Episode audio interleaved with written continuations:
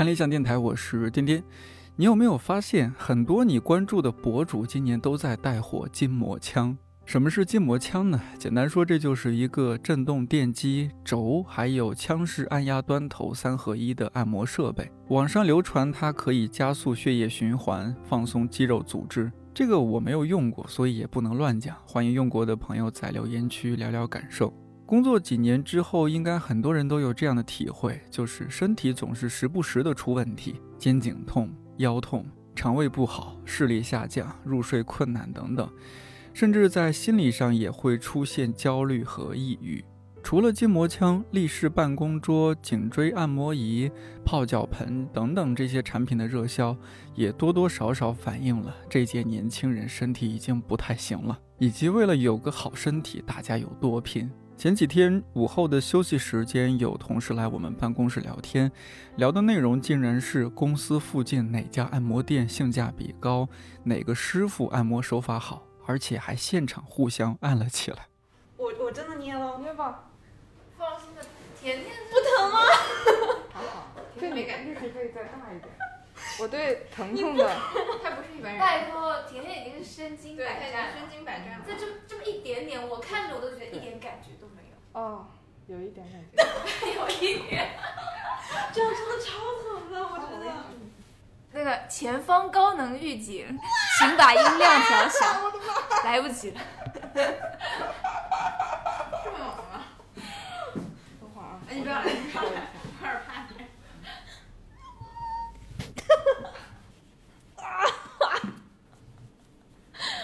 你这有点严重哎，就是鼠标手，就这个地方会很酸。还有一个地方。有句话说得好，每个月领到的不是工资，是工伤补偿。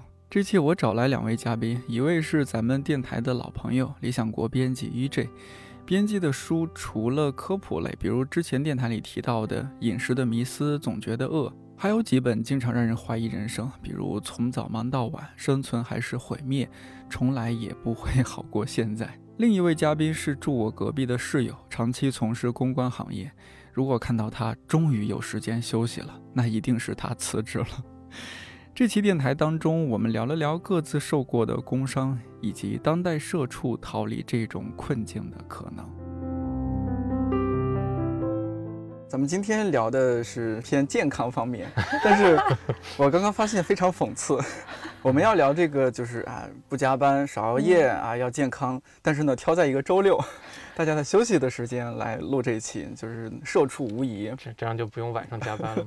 对，呃，以前就是节目里面来的大部分时候都是，比如说出版行业、传媒行业的人偏多。今天是来了一位稍微和我们行业还是不太一样的行业啊，公关行业。对，有点差别。对对对，萌萌啊，这个行业呢，我说实话我不太了解。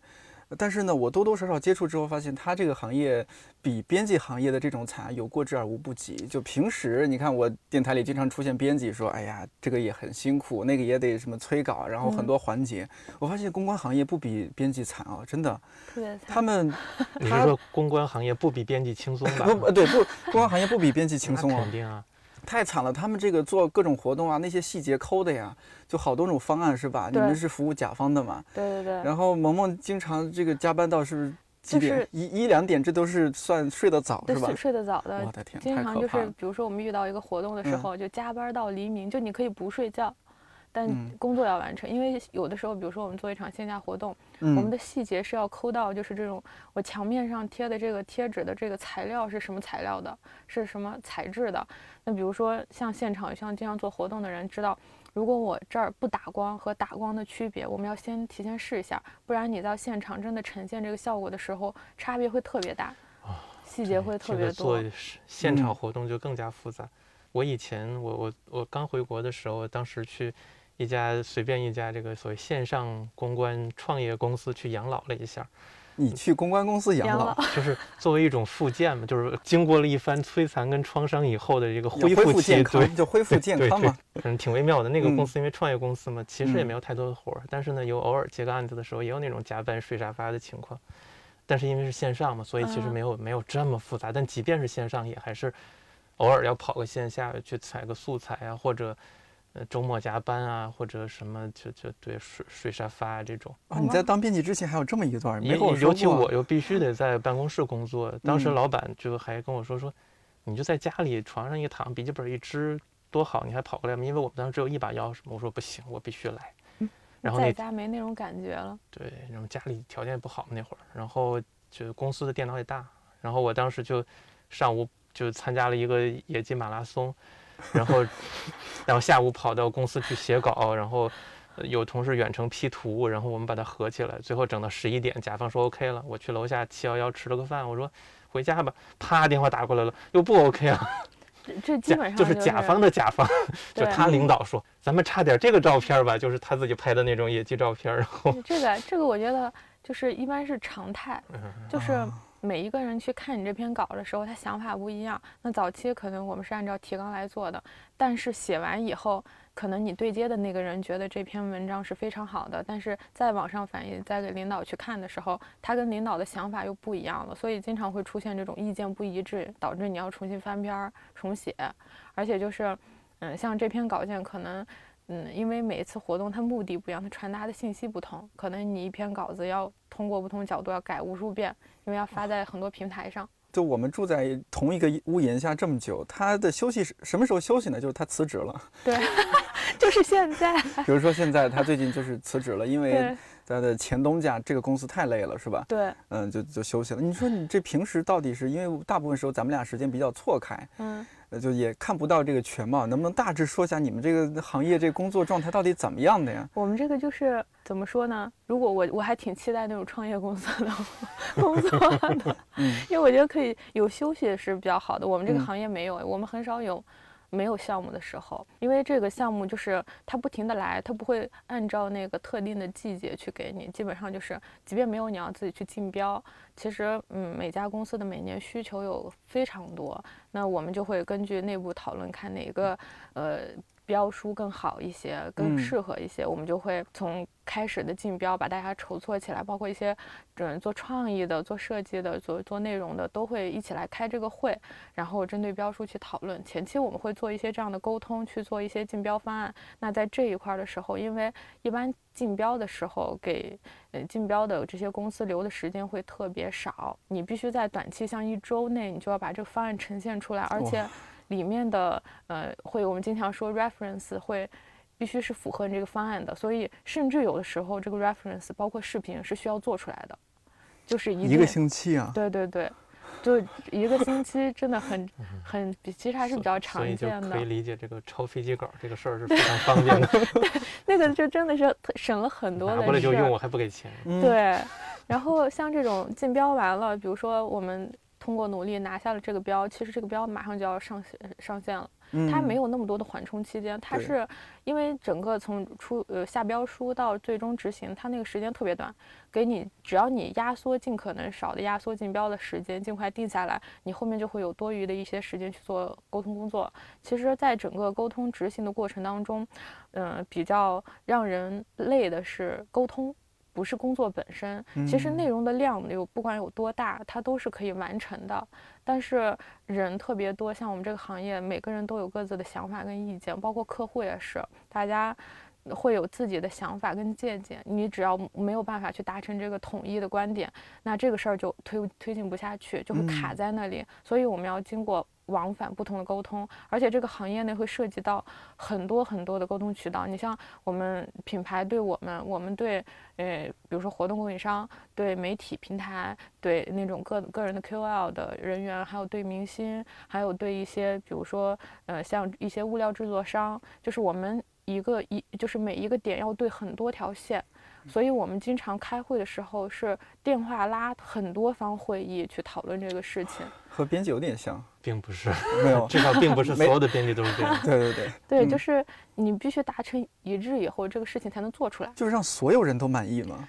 至少要让甲方满意。哇，对，这是最低要求，就是所有人满意一般不太可能。嗯，但是就是呃，作为这种公关公司，他要从自己专业角度去说服甲方，说我们为什么觉得这个事儿合适。嗯我们不能说啊，甲方说同意了，他觉得这个好，我们就去帮他做。因为如果我们认为这个东西做出来效果不好，可能会带来一些负面的影响或者一些不好的这种营销效果的话，那可能会阻止他说你你你要换种角度去考虑这个问题。所以就是沟通往返会特别多，到最终敲定一个大家都比较满意又不会给这个效嗯就是营销效果带来影响的一些作品，其实是嗯非常费劲的。所以有的时候我们经常可能第二天要上线了，头一天这个东西才出来。可能好多人都没没有想象到，客户真的会午夜给你下需求，十二点给你打电话说，我现在着急要一张海报，我在中午之前就要拿到这张海报，你必须给我做出来。这个行业没有人性，我觉得啊。我也听说过那种甲方收到乙方半夜就是给反馈，然后要求排版的这种事情。我之前然后打一个 tag 叫甲方日常。我之前真的是已经睡觉了，那天难得的十一点半就睡了。难得十一点半睡。对，难得十一点半睡，然后我就被电话吵起来了，说着急一篇微信稿，今天必须写完，明天八点半之前我要看到。就就那么几个小时要写一篇微信稿，对，而且是长稿吧，应该是长稿，是一个通稿，就是官方通稿，所以就是必须要在很短的时间内去把它写完，而且你这个稿件的质量必须是要让别人满意的，所以就是只能上手，直接上手，就抛给你们，你们公司自己看着办，谁能写谁写。你要是你这个时候你不方便打扰你的同事，就只能你来。对，对。而且刚才蒙老师说到这个要。呃，引导甲方，我想可能也是因为，如果万一结果不好，甲方会甩锅，对吧？对，对我们就是 这场。他不说那是他说的主意，他说那是你搞砸了。对，顶锅就是一种常态，就很正常。那你平时就是周六周日也不休是吧？不休，没有休息。那那你有点像外卖骑手。我觉得外卖骑手不需要沟通什么。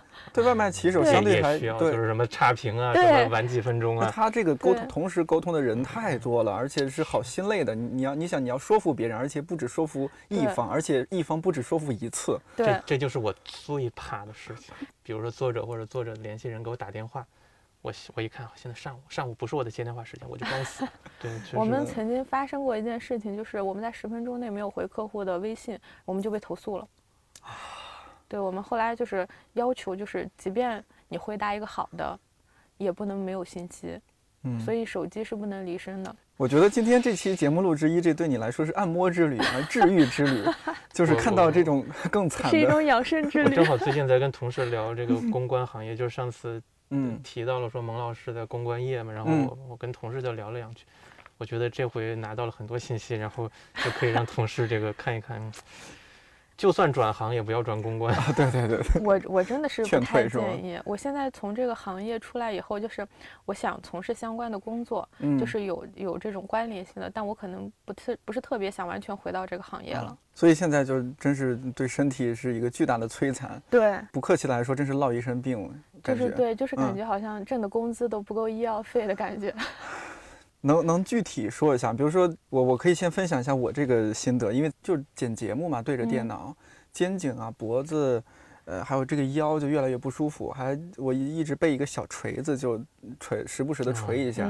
然后还有个，我发现我有点鼠标手了，因为剪剪节目的时候，你得一直点击点击点击，然后这儿要删掉，那要怎么调一下挪一下。这一天特别特别可恨，微信上线那个新功能拍一拍，嗯，然后呢 是这样，然后这个右手的食指它不是点鼠标嘛，嗯，我有点抖，有时候它就它自己会抖，我就比如说拿着手机不小心把一个朋友一个前辈的这个微信头像给点了两下，就是拍了一拍，你知道吗？然后压力很大的一种社会性死亡，对社会性死亡嘛，我。我我我当时害怕极了，我就想那那我先先装死，结果人家过来问说啊你这个啊颠颠什么事情啊你好，我说哎呀不好意思我这不小心手抖了，手抖碰到了，对，你看这这个问题，再加上这个每天就他那个剪辑我们那个软件，他那屏幕是绿色的，我就发现这个视力越来越不行，就经常觉得有点模糊。会不对焦，对，有点不对焦，然后就总觉得眼前看绿幕啊，对对啊，就后遗症，对啊，我每天得看绿幕。昨天我们部门还开这个部门例会，我就说，哎，你们有没有觉得最近这个身体不行啊？他们说，大家就各自分享了一些，哎呀，我也觉得身体不行，这这方面那多多少少都有一些。你像我现在就是因为经常有这种问题，我会买一些按摩仪器，我会用，我有一个按脚的，就是像你在那个。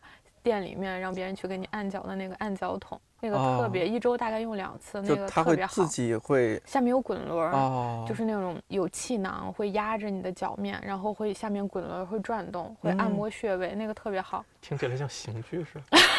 怎么会那个挺舒服的？那个就是没 就是不经常按脚的人会觉得特别痛，哦就无法忍受的那种。我父母是接受不了那个疼痛感的。指压板哦行不行？对，指压板也可以，指压板也可以，还嗯，对那个效果还是也不错的。但是嗯你一定要经常去活动。我的我的这个指关节是不好的，我的你的指关节不太好啊。我的指关节我去查了，是就是医学上叫滑囊炎，哦对这种可能挺常见的。一般手掰的响的人，可能多少都有它是就嗯疼痛。你比如说你在就往回窝的时候是很疼的。这为什么呀？也是用鼠标吗？对是长期使用用鼠标、用手机这些都会。用电脑？可能就你拿着手机，不是那个动作是比较固定的，然后慢慢的它就放开了，就放不开，可能就是现好在感觉都是利手的食指。啊，对，对对对对，嗯腰椎也不行，腰椎是筋膜炎，太常见了。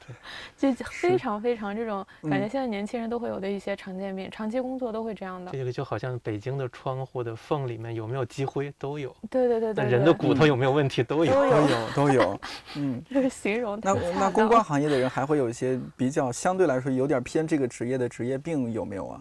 职业病、焦虑症，焦虑症就是特别常见了。像你刚才说，你不小心手指抖了一下，那是一种焦虑的表象特征。有可能。你像我之嗯前就是你把大拇指这样窝回来，然后这个大拇指哦如果是长期不停抖动的，这是焦虑症的一突然发现有种点疼，对，就是你就不停的这个抖，它就是一种焦虑症的表现。我之前专门看了一下相关的信息，然后也咨询过一些大夫，他们就说，因为你的神经特别紧张，会在身体上，就可能它不是这个指头一个问题，还有别的地方也会有表现，就是你的表表现在会在你的身体上能够看得出来，而且记忆力也会不好，就是会忘记。像我们现在就是很习惯的是，呃，第一是录音。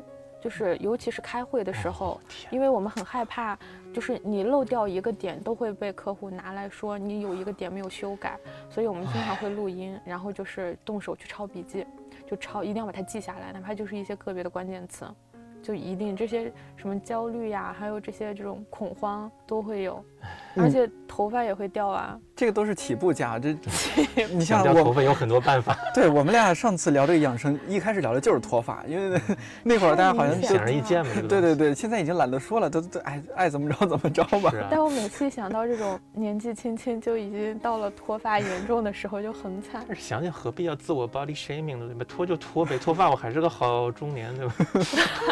我觉得男生脱发还好一点，女生脱发是真不好看。啊，为什么我觉得反过来？男男生女生想法还不太一样，并且女生洗完澡，然后是吧？你一梳头发，长头发的话，一梳一大把就都抓在你手里，那种和男生的这种小短发、小碎发都是吧？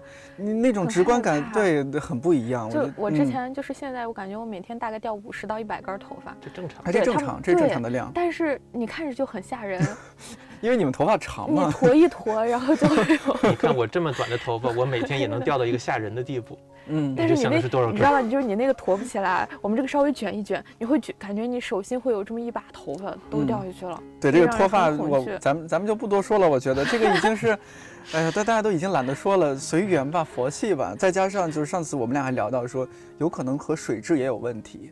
呃，水质啊，或者说用的护发素啊，你是不是用的无硅油还是是吧？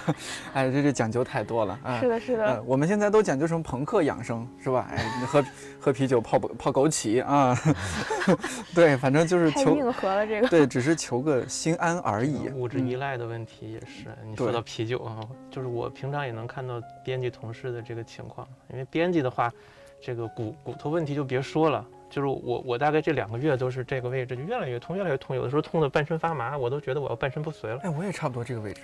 因为我以前其实也看过嘛，最开始出现各种小问题的时候，包括耳鸣啊，然后心悸啊，或者气短呐、或者什么突然的那个飞蚊增多啊，哦，啊飞蚊症是吧？就是我都去查过。其实查完以后，就是你这都不是临床意义上的问题，但是呢，你要说你舒服嘛？肯定你也不舒服。那你嗯怎么办？你就，呃，比如说像背的问题，医生说看墙。我当时十块钱挂了个号，然后过去以后，我跟他说，我说医生我肩疼，他都没听我说第三个字儿，看墙，拍下来走。我 我看墙上就指导了一个怎么样做那个背部那种小燕儿飞的那种。就就就或类似吧，它其实是一个挺背的一个一个动作。啊然后我想，哦，那如果就是这样的话，那那就这样吧。然后后来丁香医生不是时常的就会放发一些，，嗯但是好像多数的说法就是，你想摆脱这个情况呢，首先如果你真的是软组织啊，或者那个地方有什么一些磨损的，想恢复是不可能的，你就只能少用它，少用它，你就改变当初造成你这个情况的姿势，那那时间过一嗯段时间呢，你就好了。但是你为什么会造成这个 情况，对吧？你就是因为你必须要用那样的姿势，对吧？对，所以就是大家背呀、腰啊、颈啊，然后有的同事都这样，脖子跟胸九十度，就是看看书稿的时候吧，然后我就觉得他那个特别容易椎管狭窄吧，这个嗯，这个要会出人命的，有的时候。这个特别吓人，这个尤其是这个颈椎会对，要是睡半截儿的时候，把你的，我的天。然后，哦，是这样的。然后也有不少同事去按摩嘛，但是按嗯摩这个东西，我又听说基本就是治标不治本，而且我其实对按摩世界的人的那个专业性，我也是存疑的，万一瞎摁坏了 你这如果真的想去按摩，就去正规的医院的那个理疗室。啊。哦，对，挺胸抬头会让颈椎什么好一些吗？我今我今天刚看了个丁香医生文章，他说你不能过分挺胸，哦，就是挺多了以后，你会毁毁坏掉你的脊柱的某一个段的自然的弧度，哦，所以就哎还挺。放松。我说你建议你最开始呢，这个标准姿势找感觉的时候，对着镜子，就像跳舞的人一样，对着镜子，你把那个感觉找到了，然后你就保持，嗯，哪那么容易？对我们刚才说了，两千块都保持不住。对，真的很难的，就是你不自觉的，你盯着盯着就不自觉放松下来了。因为很累嗯了，然后你还要去因为某一个动作让自己变得特别紧张，时时刻还要考虑到这个动作，我觉得会更累。然后就是所谓的编辑职业病，这个是物理层面的，然后就是睡眠层面的问题，睡眠的问题太普有有遍了。有各种各样的问题，比如说 有有典型失眠，就是睡不着。你说的这个问题，嗯我之前从来不觉得这个睡眠是个问题，因为我确实是属于那种倒头就睡，哈哈，我曾经也是，我一直都不是，我一直是睡眠特别费劲。是吧？我后来慢慢发现，才是原来身边这么多同事和朋友入睡都那么困难。对就早上你起来，有时候刷刷一下微信朋友圈，发现那么两点不睡，三点不睡，三点不睡，哎，干嘛呢而？且其实还有各种各样类型的失眠，有的是早醒类的，他不是晚睡类的，就是他入睡没困难，但是可能半夜醒过来以后就睡不着。还有的是醒好几次嘞，比如像我这种，你会晚上醒好几次啊？我我其实现在相对规律，我基本上嗯不管几点睡，我会四点多，因为天现在啊夏天嘛，天亮的早，四点多醒。浇花吗？你呃，这不没有，反正就就 就迷迷迷糊糊的，嗯啊，还是想睡，但是也就迷迷糊糊。然后有的时候呢，就是在那种极没有睡眠效率的情况下，可能迷糊到八九点钟，啊然后再想后面到底是再睡会儿呢，还是起床呢，还是怎么样？因为现在这个拜疫情所赐，这个错峰出行，所以就有很多的弹性。那我嗯睡眠就很综合，入睡困难，晚上长起，早晨起来就是再也睡不着。而入睡眠这个东西，其实它是可能是很多问题的表现，比如说像焦虑、对对对，抑郁，然嗯后是嗯，等等吧，反正就，而且你还会做很奇怪的梦嘛，就像我这个，自从是印书变多以后，天天就梦见我们的那个就是负责对接印厂的同事，就我老梦见他找我，坏了，这一万本都报废了，我 当时就吓醒当时了，就醒了。垂死梦中惊没有坐起。最可怕的是没醒，还要把那个恐怖的感觉体验完了再醒，我太惨了，就我都不知道我梦到过多少次这种，就是后来也听别的同事说过，也是会梦到这种东西。对会压压嗯力还是会，所以现在那个同事就这马志芳嘛，你也知道，嗯马老师，嗯，就他他只要在 QQ 上一问我，或微信上一问我在吗？我我每次见到他我说，下次你告诉我什么事儿，再问我在不在，你不要吓我。别问在吗？在吗是一个魔咒一样的存在，我总觉得是不是哪要有出问题了？我一定要召回吗？有啥发生了？哎，我也我也最害怕有人问在吗？就是我第一反应是你被盗号了吗？第二反应是别人问我没关系，你是因为我要问很可以装死，但是他问我不能装死。对，这不能，这是关于关系到咱们现书下场的事儿。对对对来给你加加点水吗然后像这种所谓过劳肥的问题，其实嗯，我渐渐发现，竟有点然也不少见。就是我在周边的同事，颠老师也知道那个我知道啥，我从来不不受这种事儿的困扰，我从来没肥过。呃，就是那边小院儿就是吃的情况嘛，就是哦标准的的食堂那边是有食堂，哦我们看理想这边没食堂，但是理想国是有食堂的。其实标准日常中餐呢不是那么健康，有点油大，但是呢嗯就有好吃，对吧？做的非常好，对，嗯因为家油大所以常饭。好吃。这个对也有道理。然后呢，就嗯，另外我们的这个就是工作节律都是哎十二点到一点中间挑个时间吃饭，嗯。吃完饭呢，有的勤快的同事可能去溜一圈，嗯，那懒得呢就往那个办公室一坐，一堆，尤其现在又自己拿餐具，像我的话，完全就是抱着饭盆在那儿一边吃饭一边工作，然后反正就就永远是在那儿坐着，就吃饭当然要坐着，你站着吃饭也比较麻烦。我后来也换成站立办公，但是吃饭的时候还是要坐着，然后天天就是这个脂肪囤积，然后上了年岁以后激素水平也变化，然后压力大本身就容易释放那个刺激脂肪堆积的那些信号，嗯然后我后来发现。OK，我是有点年纪，他还有三十郎当岁的，对吧？也在慢慢发胖，嗯，二十大几岁的，嗯对，而且是男生发胖，OK，这是中年发胖，女生也在发胖。女生发胖，女生特别容易胖吧？我觉得，嗯我我我同事都是那种过劳肥。你看，我们刚一起进公司的时候，可能都还看着彼此正常，有的是偏瘦，但基本上过个一年，你再看他，每个人平均长十斤肉。是不是嗯会不会因为比如说你们加班也频繁，可能加班加着都太晚了，饿了再吃个夜宵，对，领导顺手就特别好，领导经常包晚上的夜宵。看，因为他其实领导有时候他是可以提前回家的，然后因为他更多的负责跟高层的沟通，嗯。所以就以及就下面人的分工，他其实没什么事儿，但他觉得我的员工都在加班，我也应该留下来，而且就是看员工都在加班，他自己就去买吃的，然后大概八九点九十点，有的时候我们像工作特别到十一二点的时候，也会给我们买汽水买吃的来大家一起吃，汽水，全部都是长肉的东西。其实嗯如果他，尤其如果他是一个服务型人格，甚至讨好型人格的话，那个时候他的压力可能会特别的大，因为他看到别人都在这样，他就有点，就不是说他，就是嗯这样的人可能会有点就手足无措，他特别希望自己能够出一份力和帮到嗯别人，不给别人添麻烦。那个时候其实有非常强的焦虑感。对我之前的那个领导就是那样的，他其实我从来没有见他比自己员工走得晚。但其实你想象一下，他他的工作都分出去以后，他更多的就是负责沟通，呃然后怎么帮我们去解决一些遇到的难题，他没有那么大的压力，但他从来没有在我们之前走过。而且，如果他不具体操作一些事情，他要就是考虑这个事情的品控，然后又要那个考虑这个事情的最后的成效的话，其实他心理上面应该不会放松的，我感觉。嗯，他还是比较会，呃他我觉得他会担心我们最后的成品，嗯，他还是呃中间过程版的时候，经常会来问一下，说，哎，你们做的怎么样了？看一眼呗。我觉得这还是挺好的领导，像有些领导根本不管你，对你们去做吧，自己去潇洒去了。对啊我，我之前我是特别喜欢我遇到的之前的两个领导，还有我们那个女的大领导，大家都觉得她，呃，有些严格，经常会问一些问题。但是我觉得领导能做到这个份儿上，真的很不容易。比起那种什么都不管的，到时候出嗯了问题来找你的领导，你就不如是这种他如果出什。么也不管，出了问题也不找你，当然也挺好的。对但很少见这嗯种，因为只有他，因为像我们这个行业经常会出现这种客户觉得是我我传达到了，然后你没有给我给对东西这种，因为甩锅的事情经常发生。但如果你的领导一直在你身边，他知道发生的经过，我们会接受客户的责备。其实这个锅我们是一定要顶起来的，但至少在你公司内部的时候，你的领导知道你是辛苦的，这个事儿错不在你。我觉得这是一个特别好的一个工作的环境与领导的态度。这种现在我觉得就大家的分工协作方式，像你这种是一种看理想总体其实也也加班。像我路上和你说，我们那个副总他也经常周末过来，就是他平时可能不说，其实心里也压着好多事儿，因为好多东西他要去负这个责任。其实大家感觉都都挺有压力的，不管是领导还是下面员工，就自己要想各种办法去去疏解。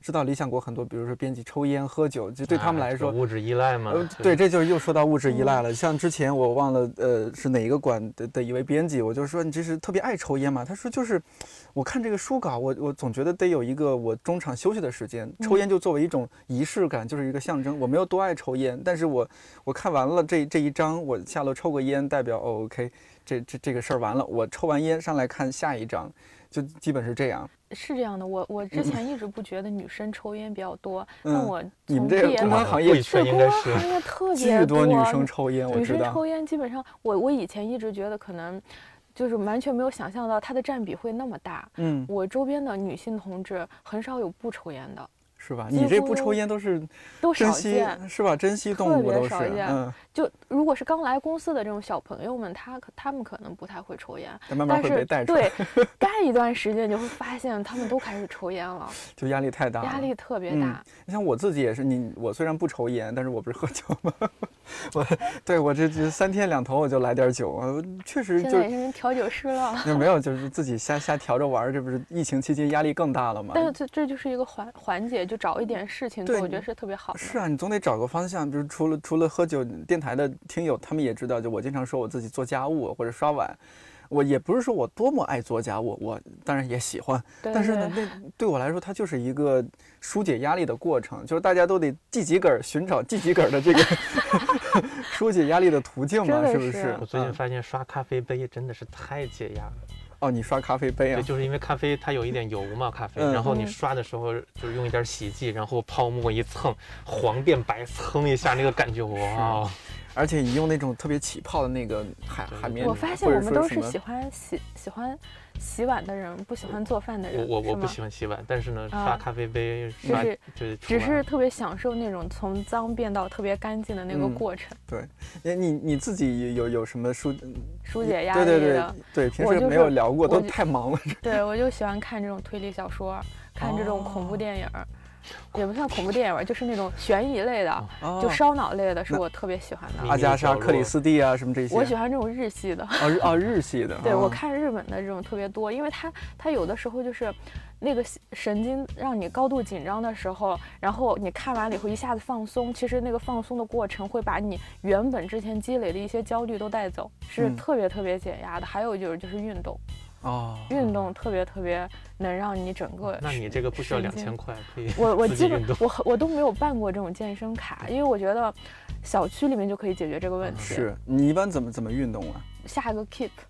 哦 A P P 什么的都可以，甚至去刷一刷微博里面他们分享的视频，其实不用说我必须收藏多少个，没有用，你就看见哪个练哪个就可以，只要发发汗，嗯然后你感觉这块儿要或者倒立一下，你哪怕倒立不起来，你让你那个血液冲向大脑，然后再回去，其实是特别好的。嗯，对，所谓囚徒嗯健身嘛，就是你的你的关在监狱里都可以健身啊。对对对，就是呃找点事情做。然后我还特别喜欢就是，呃，整理东西。就我经常会把东西搞得特别乱，对，收纳，哎收纳故意搞乱啊，就是呃，可能我可能整理熵增啊，对，然对后熵增的，嗯，对你可能这个星期把它搞得特别乱了，但是你又很焦虑，然后你就空一个下午的时间出来，把它叠得整整齐齐的。然后我还特别喜欢熨衣服，哦，我我出门前才熨呢。对我特别喜欢熨衣服，你熨衣服的那个过程特别解压，很舒爽。你就看那个一堆褶皱的东西被被你熨得平平平的，是吧？嗯那个状态特别好。还有那种老式的熨衣斗，不知道现在是不是也有新式的，也会一边熨一边冒热气。就喷气式的那种，对对对基本。现在都是蒸汽熨斗，因为那个嗯安全一点。老式的那种纯铁的，其实 对，对比较发烫的，嗯，对衣服也不太好比，较危险。对，嗯，还是蒸汽的，就是不太损伤衣服。挂烫挂烫呢就是方便，但是熨的效果呢比熨斗要要差一点，它有一些死角熨不到嘛。对嗯一志老师，你你现在，那你刚刚这好多你都深深表同感，我发现这个以前我们你都没有我除了和我有的时候也分享一运动但是就嗯 就是因为就像那个左耳修武的作者说的嘛，这种嗯事情你把它当做一个乐趣，就是不要说我给自己定一个目标，我今天大扫除一定要全扫完，或者我嗯这个做运动一定要做多少组，开心了就搞，搞到满足了就放下，对对对对，反正比你脏的时候好就行了。对吧。其实刚才物质依赖的事情吧，我还有更多的话想说，是因为一个是呢，最依赖的、最让人依赖的物质，其实不是那些大家谈虎色变的那些东西，就是经久、历史悠久的烟酒糖茶。当然，咖啡咖啡也算是，就是那种最开始国家专营的那些东西，是。成瘾又又容易又极难戒除，然后挺伤身的，然后又便宜，明确致癌。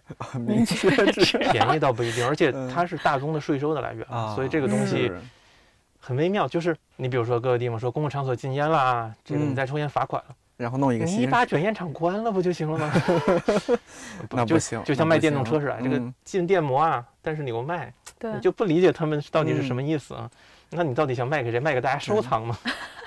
又又赚钱，又不让人，又又不想让人如何为它要考虑到嗯安全问题，对而且成瘾物其实它们之间有复杂的关系。你比如像酒，它是抑制性的东西，嗯而且酒呢是有一个复杂的那个就是情感曲线，它会先兴奋，嗯，然后放松你的控制的那个前额叶还是哪儿，让你这个人就整个就摊开了，对，就是嗯胆儿小的人会壮胆儿，然后呢，有自控能力的人会减弱自控，所以不能开车嘛。就像有些精神类药物也是这样的。嗯然后它后面它是一个抑制曲线，就是你整个人会比较的那种比较 down 啊，然后比较那种沮丧一些了就。你你叫 peaceful 也可以，或者你叫半死不活也可以。但是如果这个人平又是抽烟很厉害，那烟又是兴奋性的东西，这个就类似于可卡因、海洛因的鸡尾酒，就是又兴奋又抑制啊。嗯。然后就确实我也知道，就是在出版行业里，有的人就是酒啊、烟呐、咖啡呀、奶茶，反正就是啥都上嘛，就糖类物质。对，因为对，咱们糖其实也是明确的那种容易引发炎性的那种东西，尤其精制糖。看理想这边，我们像新媒体同事，他们不是做这个微信啊、微博，有有这个十万加的压力，或者说有一些接广告的压力，就经常，比如说他们开开例会了，咱们今天喝什么奶茶，或者说哪家奶茶店出了什么新品，我们就也要要点，真的是，呃，就是就很解压，对他们来说，这就是解压的过程。但是，一般的公司呢，可能如果你工作的时候喝酒，会有一些无形的压力能够收到，就觉得靠谱吗？你喝晕了还能干活？但是如果你搞兴奋性的物质，比如比如说你喝咖啡，你抽烟，嗯，你一根一根紧抽，嗯，那无所谓，你出活就行，对吧？KPI 到了就可以管你。我们公司也是这样，我们老板特别喜欢喝酒，他有一个小冰箱，他自己冰箱都是酒，然后客户知道他爱喝酒，客户说你要不给你买点酒，你一喝酒，这创意杠杠的就来了。李白斗酒诗百篇。那创意类还真是，他需要放松自己的紧张感，可能是需要。他们基本上抽烟喝酒，像我们给那个我们有一些特别特别厉害的设计师。然后为了让他晚上加班给我们出东西，然后又不能让他心情不爽，然后我们经常会买就拎一大箱啤酒过去，然后他就很开心，然后开心了工作就好做了。送您一点慢性自杀的道具。他们其实就是，他们收到是很开心的。就你你你买麻辣烫给他，买晚饭给他，都不如买瓶酒给他，因为他也许他可能不一定喝的有多过量，但他喝完以后，他的心情一一开心了，他这个工作就会做得更顺畅一些。成瘾成瘾物都有这样的问题，嗯，包括成瘾的行为都是你，你这个量会越来越加，越来越加，就就它不是一个好事儿。对对，就好像当年的电脑，这个说比如什么主频，就是曾经的电脑主频才几百兆赫的时代可以超频，超频是速度快了，但是据说啊，就是因为发热还是什么，反正对这个 CPU 的性能，呃，不是那个寿命会有影响。影响的。那现在大家就是。搞这种合法毒品，不就是 给自己工作超个频？你像公司里面，你除了刚刚这些，呃，他们还会有一些什么自自己各自的什么歪招吗？吃火锅？哎，对哈，我发现现在吃火锅成了一个大家解压的一个。火锅是必须要有的，就是每周怎么也得来一顿，串串火锅都可以，火锅偏多。吃火锅更多是在聊天儿，大家不见得是为了去吃火锅里面的东西，因为火锅，你像平常我们吃个菜什么的，它其实很快就吃完了。然后火锅更多的是它每一个量不是很大，更多的是在说话。聊天是一方面，更多是吃那种刺激性的食物让人放松。辣，对，那种辣会很解压，就一边一边吃一边觉得好辣，一边流着流汗是吧？但是又觉得，哎呀，舒坦了。对，都是这样子。我现在一吃辣就肠易激。我其实原则上还是挺能吃辣的，我味道上不排斥，但是我身体有点排斥。哎，我发现周围还有一些朋友，你刚刚我没有说说到的一点，就是大家的胃都不太好。是，就忌生冷，因为不能吃的东西。对，比如说吃饭不规律。周围这些人，他都是，除非是现在胃出大问题了，才开始注意这个问题。但是我也听说过，如果你吃的不规律，身体会永远保持一个活跃态，其实有的时候会对消化道的健康有好处。但是可能有个度吧，就是到底要不规律到什么地步。但我觉得好像我们这个相处的行业里面，大部分都是不规律的。我是罕见吃早餐的人。我周围的同事都不吃早餐。我也听过说法，就是早餐这个东西也不一定非要吃，因为确实是有争议，好像。因为有这是有争议，看个人生活习惯吧。对对，因为有一些病症确实跟早餐它那个你不吃早餐有一定的关联，所以人们认为说啊你不吃早餐就不好。嗯。但你要说这个，可能这个病症它也不是每个人都会得，所以很多人又觉得可能也许没事儿。但早餐你如果不吃，我就上午差不多十一点左右就会有点心悸，然后就觉得浑身有点无力，跟不上，对，就对能量就觉得跟不上了，就必须得吃点什么东西。像那个饮食的迷思里，他其实提说一，就是以前我们都讲要少吃多餐嘛，但是他那个书就提，你要每天集中进食，或者说你就在下午两点或者下午四点之前，你就吃那么一顿，然后今天一天早啊晚啊都不吃了，好像就是在某些人群身上，因为观察性的。或者流行病学式的观察，它其实有很多的局限嘛，你未必就是相关的，甚至也未必就是有因果关系嘛。对，我觉得这个是不是还是得看每个人个人的情况，不能说完全的一概而论。但是他观察肯定嗯只能是大，就是大面儿的。大面儿的，比如说，他是说嗯意大利人其实嗯有一段时间就很很少吃早餐，他们基本上早上起来就喝个咖啡，然后到两点钟的时候吃午饭。确实，欧洲大陆的话，可能两点钟是一个标准午饭时间，然后八点是标准晚饭时间，这个跟我们都不一样。但是嗯如果他们采取地中海式饮食啊，什么嗯优质初榨橄榄油、高级的，然后怎样怎样，配合那些什么，可能也会有一些就是健康的、不健康的，反正最后结果还不错啊。我不知道，就是像咱们，因为老家都是比较小地方吧，哎，今今天正好是都是北方人，这这内蒙的、这河北的、这山西的，是吧？老晋家察冀，对晋察冀嗯是 老老家那边，他们是不太存在这种问题的，但是他们也很辛苦啊，工作也很累，但我觉得相对好那么一点点。就是你说现在我们就就不得不选择这样的一些工作的协作的方式。就我我有时候想着每天就是从早到晚，就是你那本书《社畜》不断的轮回，都市上班族的每日渡劫和哎永恒轮回，从早忙到晚啊，是是从早忙到晚，忙是迷茫的忙迷。茫的忙。对，这是呃 E.J 老师出的一本书，其实其实很有趣的小说。对，就是说我想去看看，其实觉得蛮有意思的。非常建议 去看。就是说这个上班族每天，我我就觉得我每天都差不多，但是说嗯工作也给我一些乐趣，这是必须得承认哈。但是呢，你每天就是到了九点多十点钟左右，你能听到我推着自行车，哎，进回回家了是吧？回去就吃饭，吃完饭刷完还以为你推着自行车出门了呢，原来就回家了。我骑车上班嘛，嗯然后回去就哎洗漱，洗漱完了，也还想着给自己留点时间嘛，是吧？你你在这个行业，你也和公关行业也很像嘛，你也得了解最新的这个嗯信息嘛，是吧？对哎，这个有出了什么新书，有什么新资讯，热搜上面又是什么呀？啊，你一天不学习就很落后了嘛？就觉得，啊是，这样的。你该追的剧你还想追一追嘛？是吧？你不看《乘风破浪的姐姐》，你就不能和其他人聊天了吗？这个完事儿了就差不多一点了。甚至快快两点了，赶紧睡，睡醒了，一觉睡醒来吃个早餐。晚上睡就是晚睡看这周末又来加班，可能的问题就在于它可能会让你产生的褪黑素变少，嗯，然后呢，这样就会让你的身体呢遭受更多的氧化，氧化一多，自由基一多，呃，衰老呀或者这个癌变的可能性就会变高。我是觉得，就上班这个事情就好像我们的生活，就是嗯，它确实有很多的苦楚，就是是我们的一个生活的一个缩影，但是你也必须得去做，你不去给别人上班，也要给自己上班，对吧？你退休了也可以被返聘啊，而且呢，其实也是一个，尤其对于这个现代原子化的个体来说，它是一个获得社交的一个主流办法，甚至你的外围社交经常都要通过工作来开展，比如说像咱们这种外围社交都是通过工作开展出来。是我去年因为做另外一档节目《一百个职业告白》，采访采访的大多都是偏自由职业者，因为我也想寻找到一种答案，就是是不是就是像你刚刚说的，我们现在的这种公司的社会协作方式、分工方式是落后的，它其实确实是原慢慢的我们可以享受那种偏自由职业的生活方式，但我发现他们也并没有多幸福。大家都是出来混的嘛，都要还的嘛。嗯哎，我都想不起来说这是什么时候开始，我们就现在就就基本都是这样的协作方式。到一个公司，然后面对一个电脑，然后手机上有一些办公软件要回复微信，回复要钉钉这那。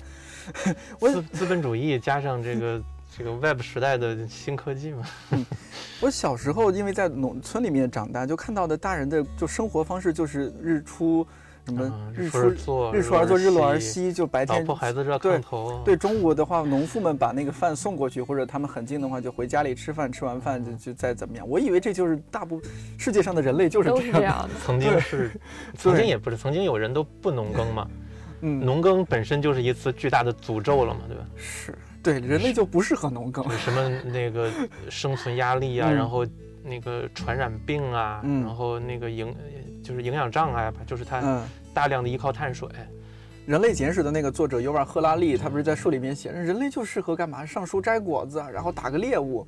弯腰干活儿，农耕，你的关节炎就来了，你的腰就不舒服了。然后你驯化动物，可能一些人畜共感病，禽流感就变成了人流感对啊。哎，能想象出来哪个职业就相对来说啊，人家没有那么的这个消耗你的、燃烧你的生命？富二代，哎，哦，如果富二代可能他是一种对可能他们有他们的问题，比如说怎么样保住家产啊，怎么样这个，怎么样又能实现梦想，又能继承家产？包括如果不是独生子女，还有一个这个呃内斗的问题啊。啊，对，也挺难，可能他们嗯苦楚我们根本体会不对对对，我们。体会不到，嗯我们不知道这个修嗯修这个叫什么劳斯莱斯有多困难。我我之前和同事聊天，我想到一种职业，比如说在一线城市拥有多套房子的包租公或者包租婆。嗯，还有广州富婆嘛，这不是？啊，那个有几栋楼的那个你，人的处境变了，其实期望也变。比如说今年这个嗯租房价格都下来，我估计他也挺闹心的。但是我们也只能嗯想想人家的惨出来平衡一下自己。但我我们还有没有什么办法是可以将来做好一个平衡呢？就是当然咱钱咱也要挣哈，但是我觉得这个健康的身体真挺重要的。我现在你像我那些。有些表弟啊、什么，有时候我们打电话，他都说：“哥呀，咱们这个都是啊二十大几、三十出头的人了。”我我就觉得这话应该是五五六十岁的人才才说的。会说，对，他就说：“哎呀，咱们体力这个也不行了吧？我我觉得爬个山我都喘。不过也是，好像 啊说人的这个生理设定就是你三十多岁，这个基本上繁殖呃任务已经完成了以后，后边你的寿命就是白搭的，就是有也行，没有也行，所以你身体就会有一个明显的衰落嘛，就就是是你就该嗯衰落。我就是不接受这些外界信息还好，慢慢就周围朋友啊，或者说家里亲戚有时候说啊，这个三十了也不小了是吧？这慢慢你精力也不是二十出头的了。你说家里人总是说啊，注意身体这那的，我总觉得这是老你上了年纪才会说关照一下，注意身体啊。主要是啊，嗯活着就没有简单的事情。你要说怎么平衡呢？就是我觉得要心理平衡吧。我觉得把嗯自己心理平衡好了，我觉得都能这是一方面了，就是最主要的是不要这个把这个庞氏骗局延续下去嘛。就是嗯有一些前瞻者，大概从七十年代，应该是从德国开始吧，就开始搞和平灭绝运动了。最低限度目标就是人类慢慢的就这个凋谢掉，高一点的就是这个生物们全都没有什么活劲儿，然后就 慢慢的就灭绝。其实你如果真的生存压力大，大就是会有这种自动调节。你比如说那些大鼠、小鼠们，你把它关到一个环境特别那个逼仄，然后资源特别少的环境，人家就自动就就清心寡欲、不搞不生了。那现在大家也都看到这个东亚三国的出出生率了，对吧？这就是嗯天行有常，这是不可逆转的。那比如说萌萌，你现在终于也休息一段时间，最近嗯有什么反反反思吗？在这个如果找下一份工作，还还是这么不要命的吗？也不会了，就是嗯因为早期还是挺看重我的薪资水平的，就觉得我干这个行业我累吧，但我挣的也多。嗯，但现在忽然发现，你可能挣的这个钱不够你老来的时候去看病的这个钱。不用老来了，现在的看病钱都不够。所以这个世界上并不存在钱少事多，但是在钱多事多跟钱少事少中呢，其实嗯后者是非常值得考虑的。对，所以我现在就想着，嗯，找一份就是。也许会累，但是可能没有超过一定的限量，工资相对适量的减少是可最好的这种嗯状态。比如说少个几千块钱，但是呢，呃，自己房租啊，还有是维持对维持原有的这个这种生活水平，对是吧？对，嗯甚至是我觉得工作有的时候，比如说，呃，相相对稍微累一点，就就比可能比很多人嗯稍微累一点，但是里面有兴趣要植入到这个工作里面去，不能哦再真的是为了就是永远都在看钱的这个标准了。嗯之前可能把钱放在第一个标准，那嗯现在就是钱可能要降到第三个或第二个哦标准，这样可能兴趣会提升上来。这个也是边际效用递减了嘛，毕竟攒了一点钱了。也有这样的。你当初在北航学的也不是什么品牌相关的专业其实也差不多。我主要是学这种互联网营销的，那个时候其实还有点还没有发展到现在这么好、这么全面的哦这样的一个状态。那时候就是，呃，我们课程上更多叫，比如说微博、微信的一些营销内容，嗯不像现在有更多的新的一些东西出来。对对对，嗯那个还是大学时候的，嗯在学这个市场营销时候的一些嗯知识了。但到现在的话，其实。嗯，我觉得现在更多的累是因为其实早期公关行业没有想象中那么累，现在就是因为很多技术都比较成熟了，它现在已经不再是说我品牌与品牌之间比技术的一个阶段了，我觉得更多的是在比量。就啊，我在啊这样的同样嗯是这这个钱嗯下面，我在同样的预算下面，我哪个走谁家走量走得多，谁家走量效果又能保证，那其实我觉得就会选这一家。那这家就是你就不停的去积累，就是招人，不管你是招了实习生还是招了什么样正常员工，你就不停在干他们就是越来越多量的工作，就一嗯定要分担。就或许是可能就是在你原本就是这么多人的基础上，不停的在给你加量。你只要这个钱上来了，对怎么都好。我得提醒一点，就是我也许不一定每个人都会碰到像我这种情况，就说起来有点人就是有点 cheap。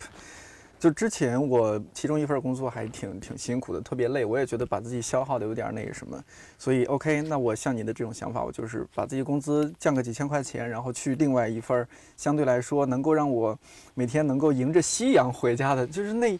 就有一份工作，我做了差不多一半年多，快一年，就是每天能够看着夕阳回家。之前从来没有看着夕阳回家过，都是半夜清冷的月亮。那你就这个夏天跑到漠河去上班，然后冬天跑到海南去上班。对，那个我为什么说这个例子呢？就是后来我总结的时候发现，那份相对来说轻松的、赚的钱少，呃，然后确实让我身体健康很多的工作，我觉得我没学到啥。我就现在回过来想，我觉得他在我人生当中，他没有起到一个，比如说让我进步一些或者学到很多地方的一个一个作用，反而是那些确实很辛苦的工作，我也付出很多，把我也搞得身体有点差，但是呢，真的学到挺多的。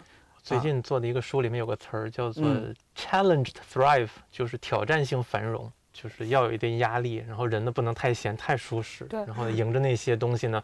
但是又都能 hold 住，这样呢，他就会得到 happiness，得到幸福。我觉得肯定是有一个边界值吧，就你自己衡量你自己的承受，或者是你自己考量的一个值。动态的，而且不同的阶段应该也不同。对，对，我觉得即便是现在，呃，再给你一份成长会特别特别大的工作，但那个工作会压到你自己的身体承受的极限的话，我觉得你依然不会考虑那个工作。像我特别早期的时候，那么累的工作也能扛过来。我真的有一次做活动，我一个星期没睡。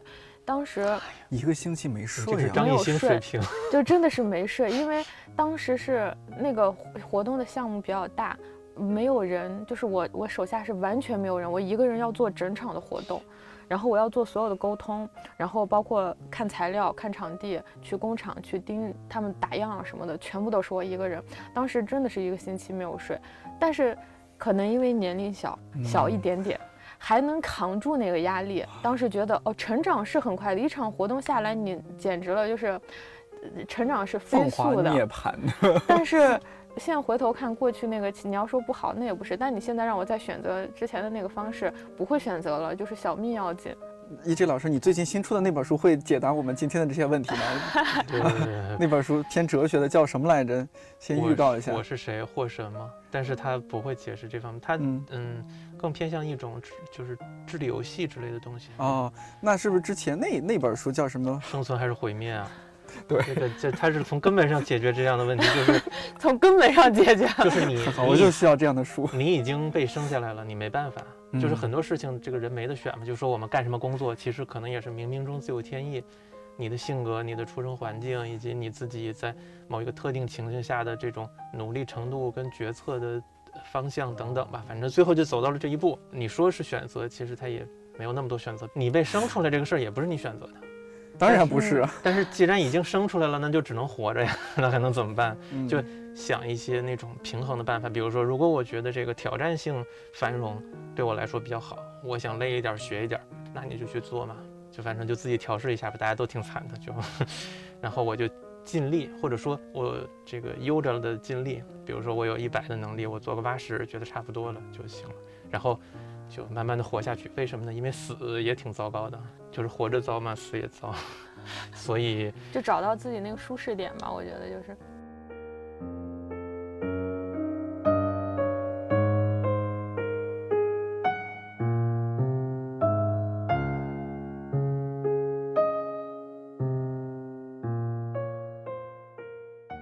朱德庸多年前有一本漫画叫《大家都有病》。关注现代人的生存现状和我们的病态生活，这本书到现在也完全没有过时。